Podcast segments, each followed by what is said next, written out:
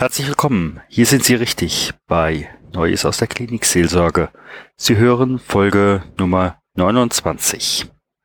Heute zu dem Stichwort Schuld sind immer nur die anderen.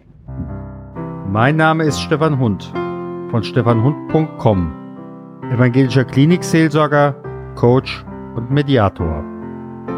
Begleiten Sie mich bei meinen Begegnungen rund um die virtuelle Hessenklinik. Kommen Sie mit. Ja, wie so oft habe ich mal wieder Zeit für Besuche und ich komme als allererstes zum Empfang meiner Station auf der Hessenklinik. Die Stationsleitung spricht mich schon von der Seite an, dass in Zimmer 23 Frau Meier, es könnte aber genauso ein Herr Müller sein, in der Regel so Anfang 60, mal wieder allen hier auf die Nerven geht. Und das nehme ich gerne als Auftrag und gehe in Zimmer 23 und treffe dort Herrn Meier, der wie beschrieben im Bett am Fenster liegt. Ich komme herein. Wir haben miteinander einen freundlichen Anfang. Ich stelle mich kurz vor, wie immer. Mein Name ist Stefan Hund. Ich bin hier der evangelische Klinikseelsorger und Sie residieren in meinem Bereich. Wir sprechen über das Wetter. Ja, Smalltalk eben. Ja, das passte so gar nicht zu dem Anliegen des Personals, aber nun gut, so ist es nun mal. Vielleicht nur eine Momentaufnahme.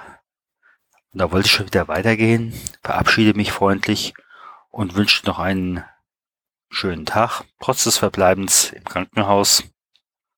Ich wollte gerade den Raum verlassen, da kam es doch falsch schnell wie ein Lasso, schwang es sich um mich und ließ mich hier bleiben.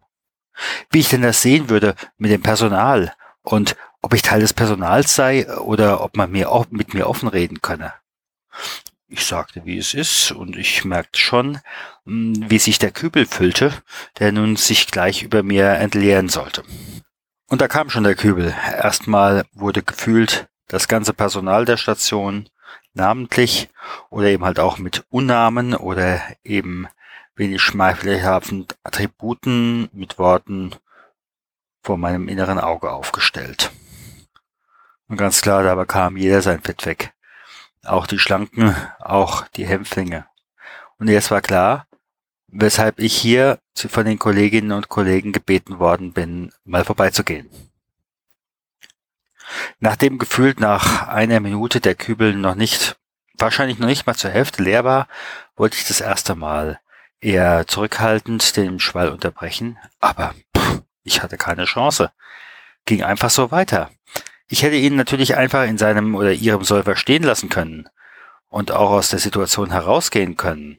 So nach dem Motto, pff, wenn du dich dabei wohlfühlst, ich. Aber im Blick auf die Kolleginnen und Kollegen von der Pflege war mein Ehrgeiz gepackt. Höflich und direkt setze ich ihn in meinen Blocker.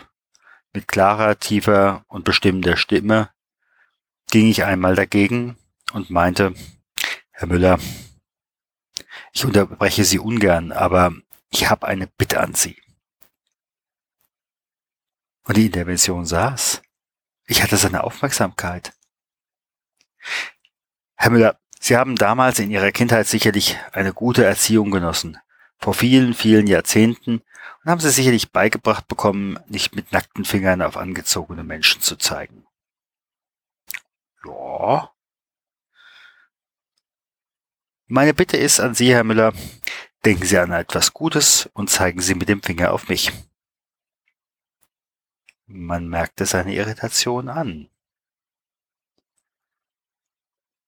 Aber ich blieb bei meiner Bitte. Dann, einige Sekunden und Ermutigungen später, hob er ungläubig die Hand und zeigte mit dem Finger auf mich. Ihm war in diesem Moment nicht wirklich geheuer, was da passierte.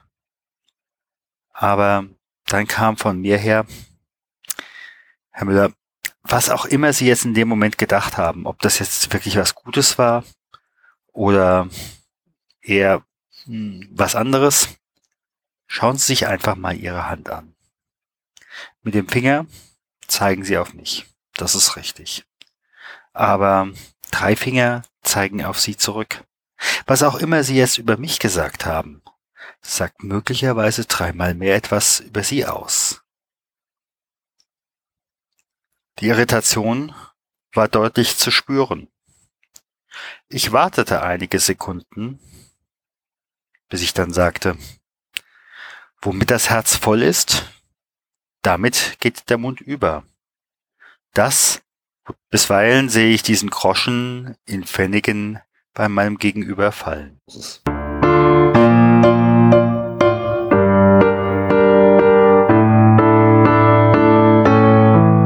Eine solche Intervention kann ich natürlich nur dann machen, wenn ich mit dem anderen und solange ich mit dem anderen gut in Kontakt bin. Dann, wenn ich weiß, dass ich auch danach Zeit habe, Zeit für diesen ganz speziellen Patienten und seine seelische Not.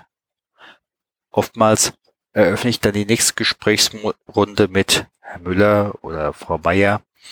Gibt es ein Thema, über das Sie wirklich in diesem Moment mit mir reden wollen, was Sie im Augenblick aktuell belastet? Und dann passiert etwas Besonderes.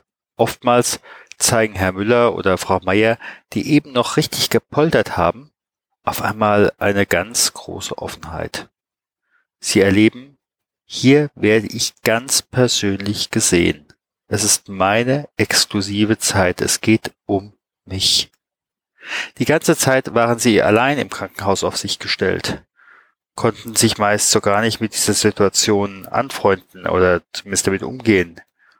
Die eigentliche Krankheit kam dann noch hinzu. Oft kommt er zu der Ohnmacht der Situation auch noch die Erfahrung, dass sie vielleicht auch nicht so besucht worden sind, wie sie sich das vielleicht vorgestellt haben. Und daraus entsteht viel Frust. Und wohin kann ich diesen Frust loslassen? Da ist erstmal keiner. Und diejenigen, die kommen, die möchte man nicht auch noch dafür anmachen? Ja, sonst kann wir eventuell auch nicht mehr. Oder zumindest weniger. Das heißt also, wohin kann ich dann mit meiner Enttäuschung, vielleicht auch schon Wut? Naja, dann kriegt es gegebenenfalls das Personal ab.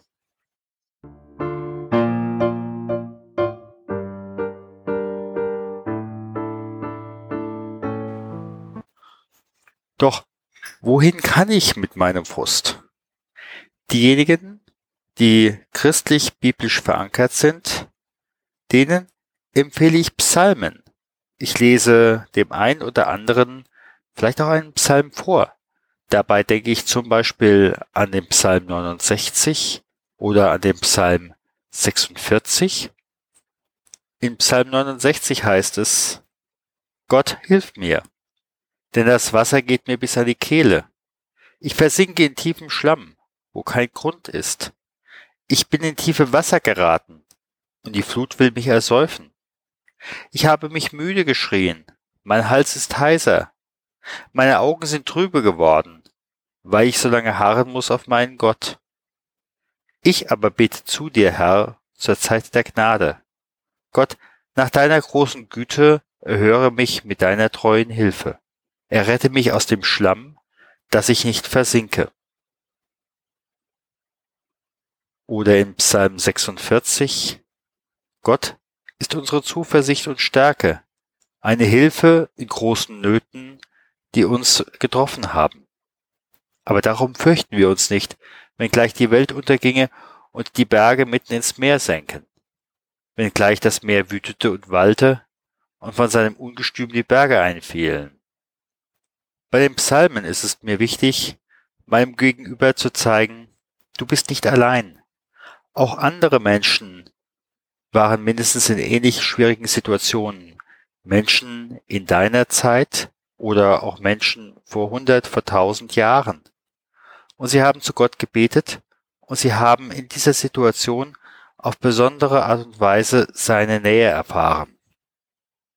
Oder ich denke an das freie, eigene freie Gebet, das so mancher gesprochen hat. Mancher hat aber auch schon lange nicht mehr gebetet und bittet mich in diesem Moment, mein, aus seiner Situation mit meinen Worten die Situation zu beschreiben und vor Gott zu bringen. Klar, rausschreien geht nicht, aber möglicherweise einen Wutzettel schreiben. Also für sich deutlich aussprechen oder ausschreiben, was einen stört.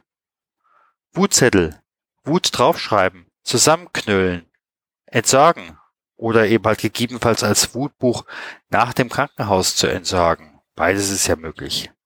Insgesamt ist es auf jeden Fall gesünder, den Ärger gewissermaßen kontrolliert abzulassen.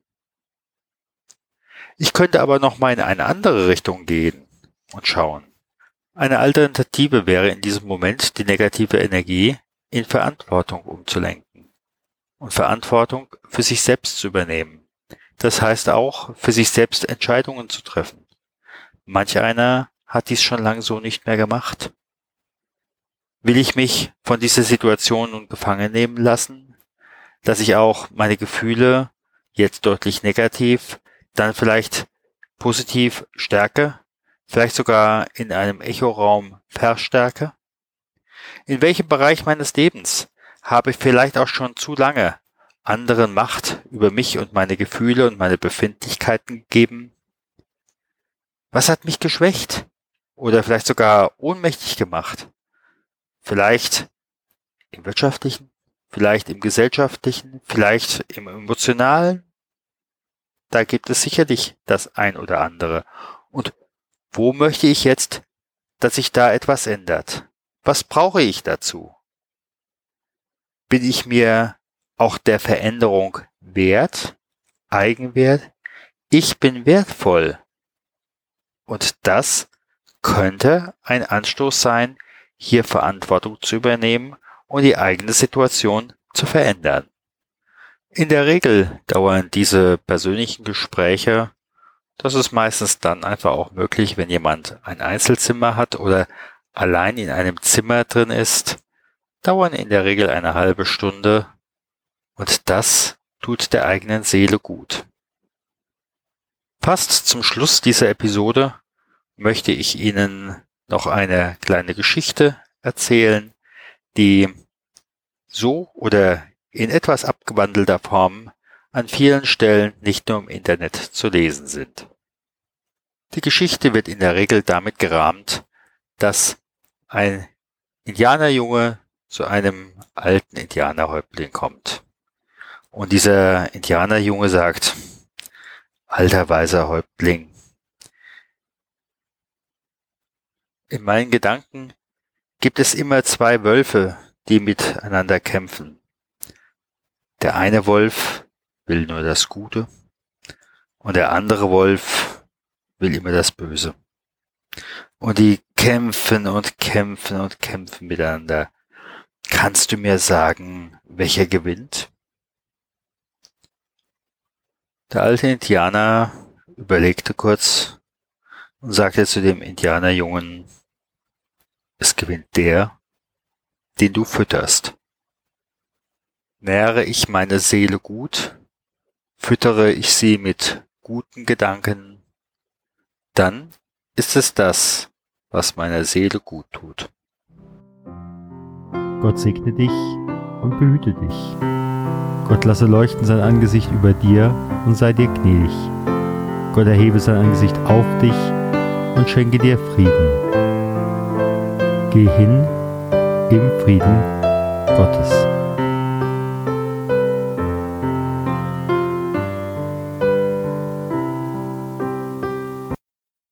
Herzlichen Dank für Ihre Zeit und Ihre Aufmerksamkeit. Hat Ihnen diese Sendung gefallen? So freue ich mich über Ihre Rückmeldung entweder über iTunes oder über die E-Mail podcast-klinikseelsorge at stefanhund.com. Sie können uns auch gerne auf Facebook folgen, auch auf der Seite Podcast-Klinikseelsorge. Vielen Dank und auf Wiederhören und vielleicht auf Wiedersehen. Ihr Stefan Hund.